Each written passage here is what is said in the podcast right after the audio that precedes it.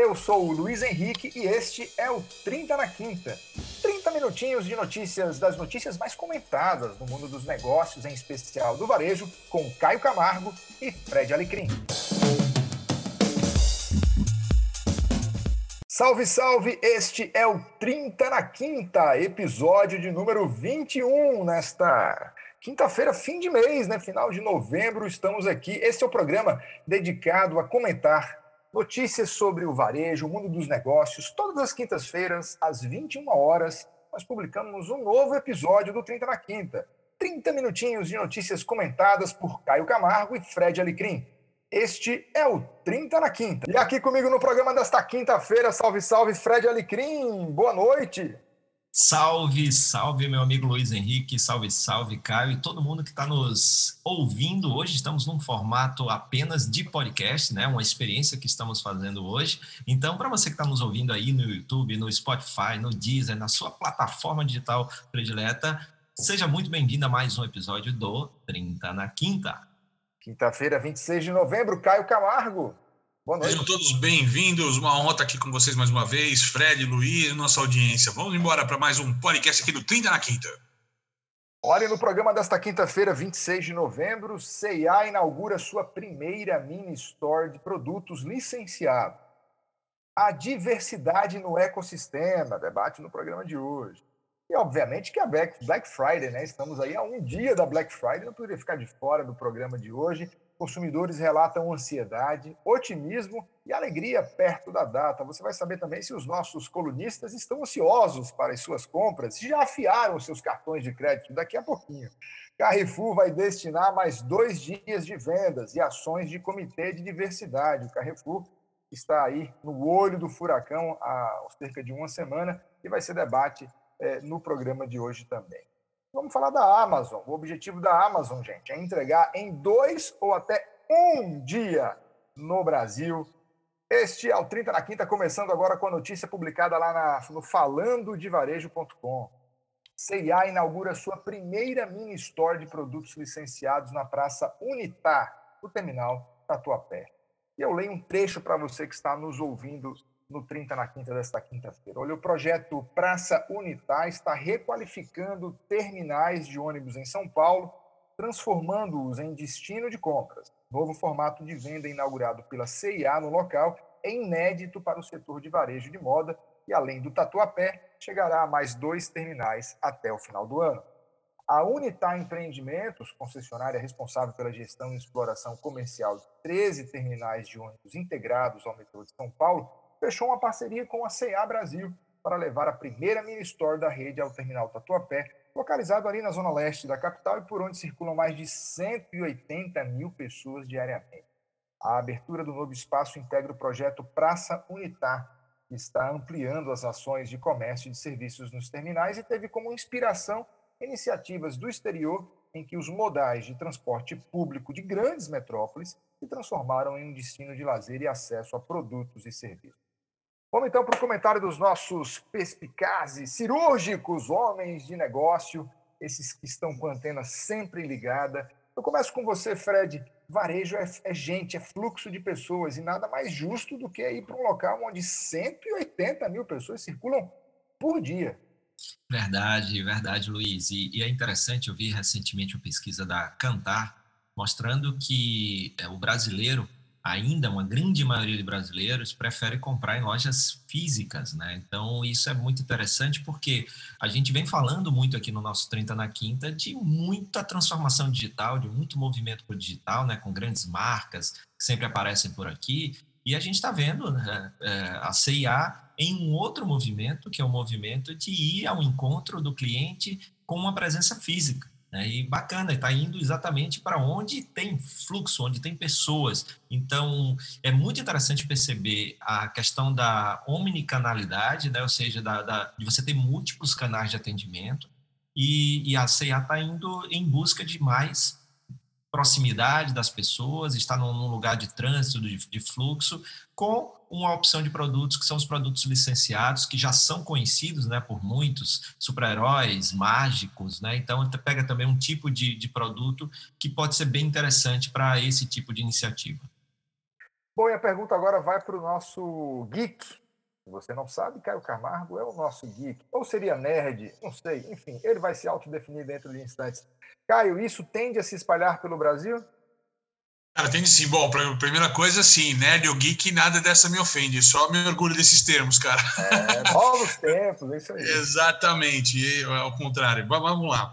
Eu acho que tem alguns momentos importantes aí a serem colocados, né? Primeiro é uma questão, de fato, de, assim como a gente está vendo supermercadistas, né, montando modelos menores e vindo com essa toada há, né, há muito tempo já nessa toada e agora na pandemia, levando supermercados até para dentro de condomínios, né? Tem formatos aí levando o pequeno, o grande supermercadista com pequenas vending machines dentro do condomínio, isso está acontecendo bastante coisa.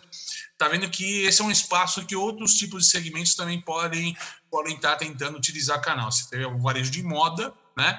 E repensando, ao invés de ter todo o mix de produto, a linha, ter calça jeans, jaqueta, blusa, chinelo, sapato, Vamos começar a brincar com a camiseta, vamos pegar a camiseta licenciada ou camiseta customizada, vamos começar a brincar com essa história. E eu acho que é isso que o momento pede, que as marcas testem mais, criem novos formatos, testem novos formatos, tá? Então é um formato muito interessante, né? É óbvio, acho que vai acontecer, a gente está em outras regiões, de outras formas, com outras marcas, a gente está no movimento onde a conveniência tem, tem ditado muita coisa, tá? Eu acho que é um formato interessante que as marcas têm que buscar nesses formatos, talvez criar novos e lucrativos versões de seus negócios. Ok, vamos então para a próxima notícia. O assunto agora está publicado lá na página da, na página da Associação Brasileira de Startups. Mapeamos a diversidade no ecossistema e precisamos conversar. Então vamos falar de diversidade no ambiente das startups. Vamos lá então para um trecho do artigo publicado. Nos últimos artigos desta coluna eu tenho comentado sobre a importância de trazer dados sobre o nosso ecossistema e nos pautar neles para tomadas de decisão. E hoje trago a prova e os resultados do mapeamento de comunidade 2020 que acabo de lançar na B, AB Startups. Ok? Vamos lá então a matéria da Ana Flávia Carrillo. Durante este ano, com o apoio do Sebrae, com mais de 60 comunidades de todo o Brasil, a gente mapeou as startups ativas para trazer dados consolidados é, sobre o nosso mercado. E este ano, com um desafio particular, mapear a diversidade ou a falta dela no ecossistema empreendedor. Eu estou impressionado aqui, gente. Eu, eu achava que ia ser totalmente diferente o resultado. Mas vamos lá. O resultado não são números bonitos. É, bastante coisa para discutir, Luiz. Não há motivos para comemoração, mas são um alerta importante. Precisamos reconhecer onde estamos para podermos seguir em frente. E isso é possível com este estudo. Segundo o mapeamento, gente, 26,3% de startups em todo o Brasil não possuem nenhuma mulher na sua equipe. Apenas 5,8% dos founders no Brasil são negros e 12,6% são mulheres.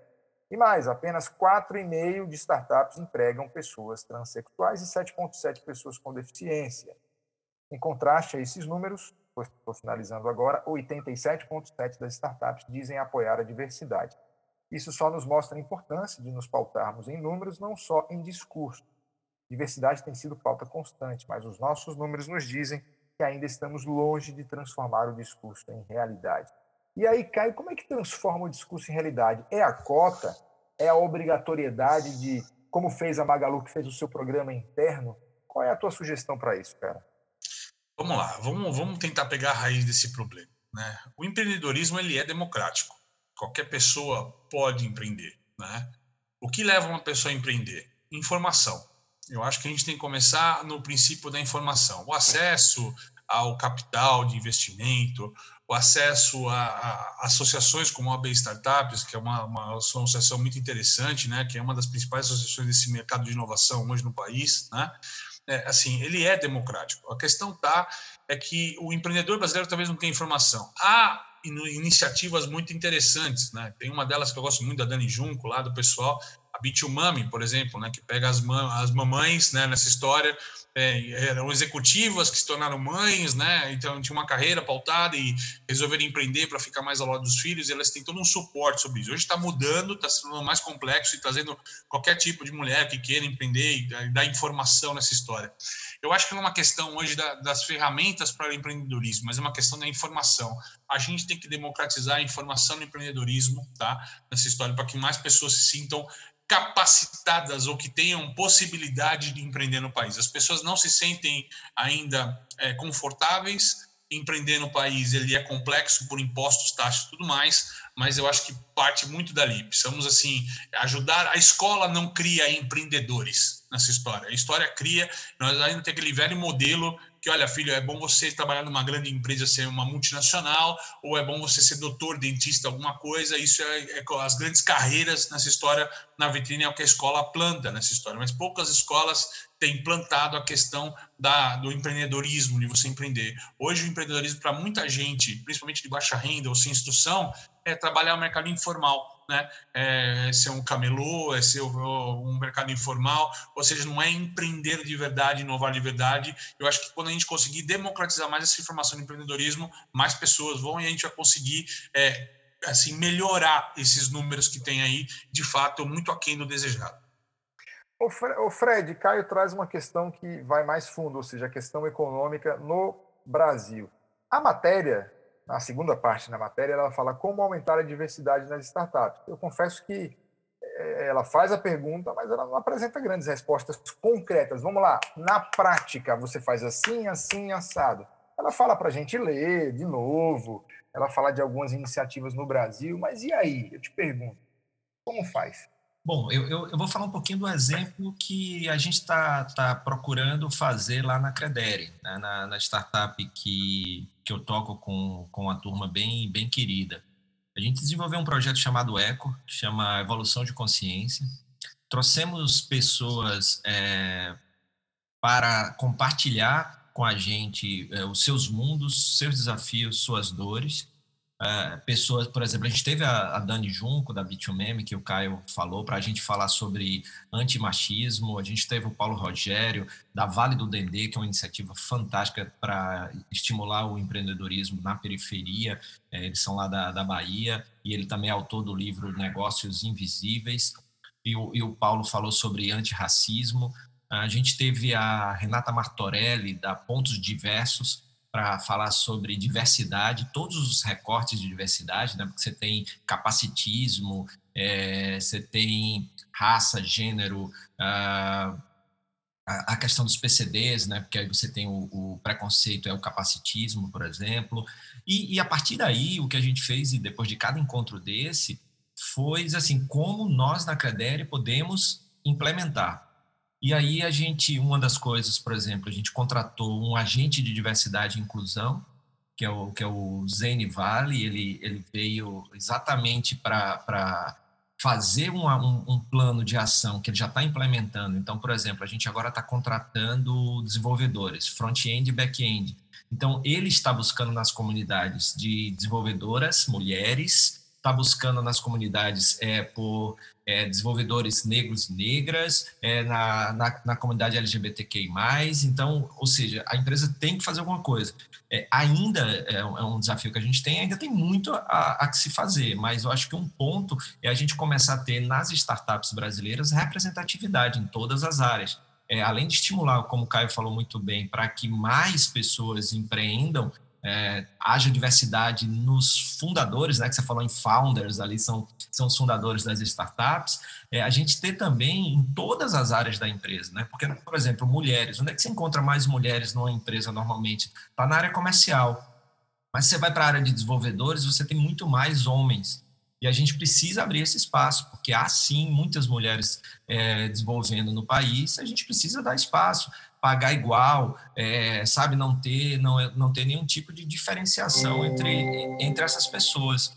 É, então, eu acho que começa por aí, e isso mostra que realmente não basta falar, não basta postar coisas na, na, na, internet. Por exemplo, durante, durante o Dia da Consciência Negra, a gente convidou um grande amigo que você conhece, o Gabriel Magimba, que é um rapper, e ele que comandou o nosso LinkedIn, o nosso Instagram durante o Dia da, da, Consciência Negra. A gente tem, tem feito, ainda precisa ser muito, né? Nós somos uma pequena startup, mas a gente vê um exemplo, por exemplo, né? um exemplo, por exemplo, do que aconteceu com o Nubank, que partiu para a ação depois é, de ter sido provocado, né? É, e ele vai investir aí um, parece que 40 milhões, né? Numa ação na Bahia para desenvolver exatamente pessoas é, que possam de, divers, é, de, das mais diversos recortes de diversidade para que essas pessoas possam depois é, ter melhores trabalhos, possam empreender ou trabalhar também no Nubank. Então, tem muito para ser feito. Eu dei um, um pequeno exemplo, não que né, seja um, um, exemplo a ser seguido, mas o que a gente está procurando fazer na Credere e também o que, por exemplo, o Nubank fez depois de toda aquela provocação. Ô Luiz, deixa eu fazer uma colocação aqui que vai ser meio polêmica, mas é só para ver se a gente consegue conscientizar aquele empresário ou aquela empresa que de, de, fato tem uma dificuldade gigantesca de criar diversidade na sua empresa, né? A gente não quer que você traga uma pessoa só por questão da cor dela ou por questão do credo dela ou questão do gênero tal nessa história, né? Mas na simples seleção de, de funcionários, né? Se você tem lá três, quatro pessoas incrivelmente, igualmente capacitadas, entendeu? Igualmente capacitadas, talvez dar a preferência na contratação para a pessoa né, que tenha que tenha nessas classes nessa, que represente uma dessas minorias faça sentido é um pequeno passo né, para você não comprometer, vai, para você que está tão receoso disso, não comprometer a sua produtividade, ou seja, ninguém acha que você tem que contratar uma pessoa só por conta disso, né? Aí você precisa ter gente eficiente na tua empresa. Mas que na hora de você igualar as pessoas com as mesmas competências, entendeu? Você dê preferência para pessoas representantes de minorias. É isso. Ok, meus queridos, vamos seguir então com a notícia publicada no Mercado e Consumo. Carrefour Luiz. vai destinar. Oi. E deixa ah, só, desculpa, desculpa cara, é, foi mal. É, é, só um ponto aí que eu acho. Tem mais um ponto que eu acho importante nisso tudo, é, que é o quanto de essa diversidade pode trazer não só do bem que, que, essa empresa está fazendo para a sociedade, como para trazer para o negócio. A gente está vivendo aí questão de é, preconceitos de algoritmos, porque quem estão escrevendo esses algoritmos, escrevendo esses códigos, são sempre da mesmo recorte, homens brancos, privilegiados e tal, que, Exato. por mais que não sejam, por exemplo, preconceituosos, estão desenvolvendo algo a partir do seu olhar, um olhar muito é, limitado. Na hora que eu trago pessoas diversas para desenvolver a mesma, é, olhar o mesmo problema, eu tenho também ali diversidade nas soluções. E aí, com essas soluções, eu consigo ter mais amplitude é, de impacto. Eu consigo ser melhor para mais pessoas, impactar mais gente com o que eu faço. Né? E aí, claro que isso aumenta também é, a atração da empresa por gente talentosa, é, diversa e talentosa, e por isso que é tão bacana abraçar a diversidade, abraçar as diferenças e transformar isso numa inteligência coletiva é, para o negócio. Ok, queridos, vamos embora que o tempo, o tempo urge aqui. Urge. Olha. Urge. Mercado e consumo, notícia publicada lá. Black Friday, consumidores relatam ansiedade, otimismo e alegria perto da data. Olha, um estudo encomendado pela Vetex, o mais recente unicórnio brasileiro, e realizado pela startup Emotions Meter, identificou padrões de comportamentos baseados em sentimentos de usuários no Twitter em relação a Black Friday de 1 a 23 de novembro, né, a última segunda-feira. Dentro desse período, os estudiosos perceberam que sentimentos de ansiedade, otimismo e alegria tiveram um grande crescimento conforme se chega mais perto do dia oficial da Black Friday do Brasil, amanhã, 27 de novembro. Os outros sentimentos que se destacou no estudo, que pode ser é, refletido em comportamento, é o desejo de compras. Black Friday é assunto recorrente aqui no 30 na Quinta já há semanas.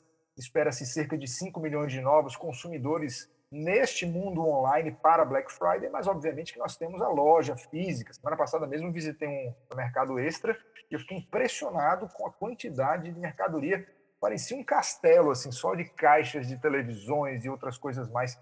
Fred, a tua expectativa a menos de 24 horas, né? A gente está, o programa vai às 21 horas.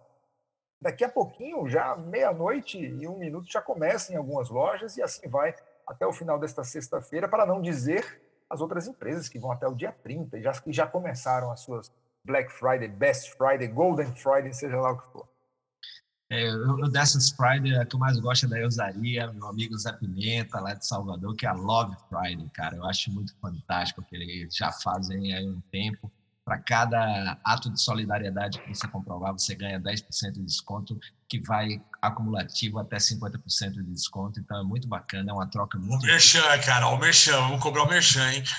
É uma troca muito justa. Eu te dou um desconto, você faz algo de bom para o mundo, né? Isso está muito bem dentro da, da proposta da usaria, de moda consciente. Então, acho muito legal quando as empresas fazem algo é, diferente mesmo, mas não só diferente, né? É um diferente faz a diferença. Esse Love Friday da, da usaria é muito bacana por causa disso, sabe?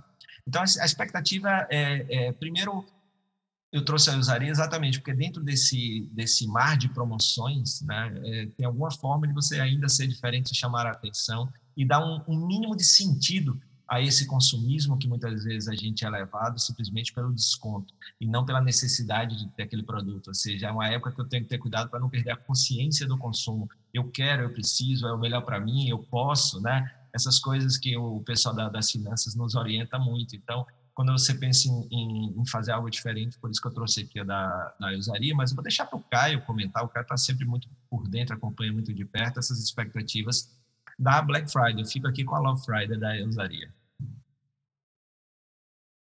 Ai, dado, merchan, dado merchan, né, cara? Essa história é, é brincadeira. Fico parabéns.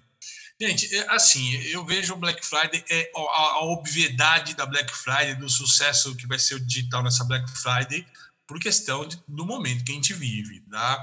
Se isso vai respeitar mais ou menos os 40% novos entrantes no, no digital, nós vamos ter uma Black Friday 40% maior, eu acho que nós temos uma certa elasticidade, para ser um pouco menos, um pouco mais que isso, tá? Eu acho que, no geral, quando a gente olhar o resultado total da Black Friday, somando aí, vendo que várias lojas físicas tinham entrado nessa história do digital nesses últimos anos tal, nós vamos ter ainda uma Black Friday menor do que no ano passado. Tá? Por quê? Pela questão das pessoas não estarem na loja física, Lembrando que antes de pandemia, loja física era 90% do faturamento brasileiro, 95% do faturamento brasileiro nessa história. Mesmo o crescimento aí do e-commerce de 4 para alguma coisa próxima a 10, 8, 9, que a gente vai fechar essa conta ainda, nós temos 90% na loja física, né? Então, você tem aí 40% das pessoas que não estão circulando na loja física ainda, somados ao fato que a gente tem um problema gigantesco acontecendo no país nesse momento de estoque né? faltando alguns insumos de indústria e algumas empresas com dificuldade de colocar estoque. E quem está conseguindo trazer estoque está trazendo um preço muito mais caro, o que vai também gerar menos promoções e tal. Então, eu acredito que nós vamos ter no digital uma festa. Para quem está voando só no digital, vai ficar muito feliz com Black Friday. Agora, quando a gente vê o contexto da Black Friday no geral, no todo, eu acho que nós vamos ter uma Black Friday mais enxuta do que no ano passado. Tá? Bola de cristal ainda, né? Aprendi que na pandemia não adianta prever muita coisa, você pode tentar algum caminho e chutar algum caminho, mas a pandemia está mostrando novidades para a gente o tempo todo. Nós temos um cenário de alto desemprego, né? menos dinheiro circulando na praça por conta disso, falta de insumo. Eu acho que nós vamos ter menos ofertas agressivas demais, né? ou poucos itens de forma agressiva nessa história toda. O que eu tenho monitorado também não está tão agressivo nessa história, mas eu acho que vai ser por aí. Digital vai ser uma festa, mas no geral não vai ser tudo isso daí, não. Ok, meus amigos, Mercado e Consumo traz a matéria Carrefour vai destinar mais dois dias de vendas a ações de comitê de diversidade. E é importante a gente dizer o que o Carrefour tem feito desde a da última sexta-feira com a notícia da morte, né? Enfim, decorrente do, dos seguranças que, lamentavelmente, é, foram, enfim, mataram o, o, João Alberto. Mas vamos lá, o que, que o Carrefour tem feito, gente? O resultado das vendas feitas pelo Carrefour hoje e amanhã esses resultados serão revertidos para ações orientadas pelo Comitê Externo de Livre Expressão sobre Diversidade e Inclusão, criado após a morte de um homem numa loja né, do João Alberto, em Porto Alegre, na semana passada. Os recursos se somam aos 25 milhões de reais já anunciados pela empresa e ao resultado de vendas do dia 20 de novembro, Dia Nacional da Consciência Negra. É, bom, e aí ele segue com a série revisão de contratações, compromissos iniciais assumidos pelo Carrefour. Enfim, o Carrefour tem se esforçado para para, eu diria, não sei se mitigar os efeitos, mas para trazer mais consciência para os seus colaboradores. E, por falar em consciência, eu passo a palavra a você, Fred. Qual é a tua percepção? Cara, o, o triste dessa notícia, é, quer dizer, o triste dessa, desse fato aí, né, que está provocando aí essas ações, é que são ações corretivas, né? O que a gente espera mais consciência, quando a gente fala em consciência no mundo dos negócios, é a prevenção é uma boa governança que, que direcione para que esse tipo de absurdo pare de acontecer, porque no caso desta rede, infelizmente não foi a primeira vez, né? Então, é, já houve outros casos, então, é, por que isso não foi feito antes? É, por que não há um, um, um cuidado em relação a isso? Então, é, eu, eu acredito, né, e aí não falando desse caso especificamente, mas a gente vive numa cultura que eu faço alguma coisa, espero a repercussão, se a repercussão for ruim, eu, eu sou, eu respondo aquilo mostrando que pedi desculpa e estou agindo. É claro que o pedir desculpa e o reagir é muito importante, mas é, é, é, é muito importante quando a gente pensa antes, porque é claro que é, coisas impensadas podem acontecer, mas o, o, a questão é o que, que, eu tenho feito para prevenir é, certas coisas, né? E não chegar num absurdo como esse, porque aí é o limite do extrapola todos e, e qualquer limite. Nós não estamos falando de um, um, cliente mal atendido, né? Estamos falando de outra de outra coisa absurda. Caio Camargo.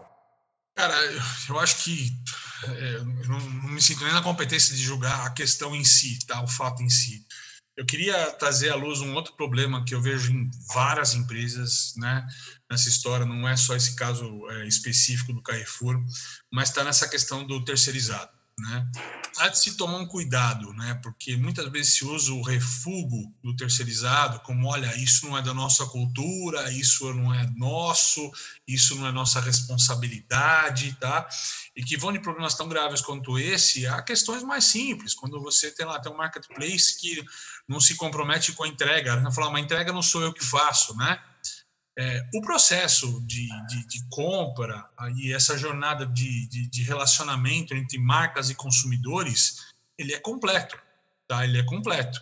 Então, ele, ele abrange todos os canais, não importa se seus ou terceirizados, né? Se serão próprios ou terceirizados, mas se é um canal que você está usando para você criar algum touchpoint, alguma conversa com o seu consumidor, ele deve ser uma responsabilidade sua. Ele é de sua responsabilidade, né?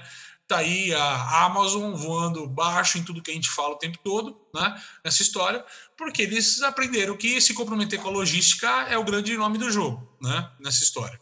Né? Então, assim, acho que é uma, acho que a lição que fica para todas as empresas. Vamos lá, a gente teve na, na história recente, nos últimos dois, três anos, N casos de empresas têxteis, exemplo, de grandes marcas, grandes lojas, né?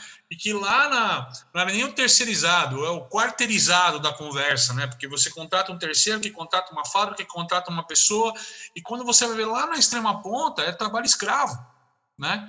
Isso gera no mesmo prisma dessa questão terceirizada. Aquela empresa é tão responsável quanto o Carrefour foi nesse caso, nessa história, tá? Então não adianta a gente terceirizar o problema, falar isso não é uma jornada minha, isso não é um problema meu.